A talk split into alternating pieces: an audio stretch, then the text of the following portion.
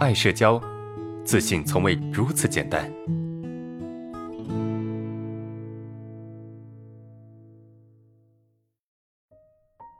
第三个问题，老师你好啊，我想多看书，可是呢看不下去，一条新闻都没办法看下去，手机都不想玩，怎么办？心静不下来，谢谢老师。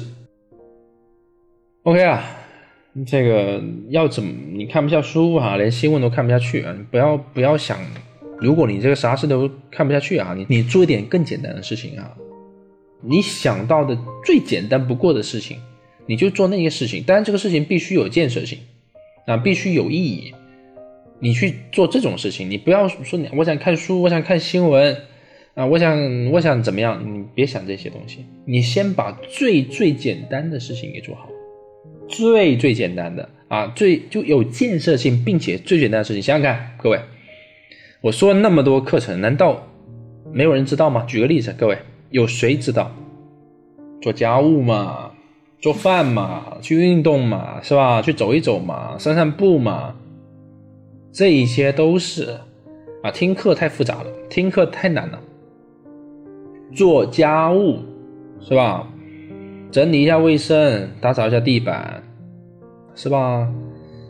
这样就可以了。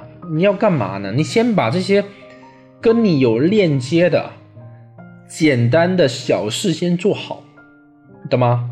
叠叠被子啊，就一件简单的事情就可以让你很开心。你只需要把这个事情给做好就够了，你不需要想那么多复杂的事情，不需要想那么多乱七八糟的事情，就把这个事情做好。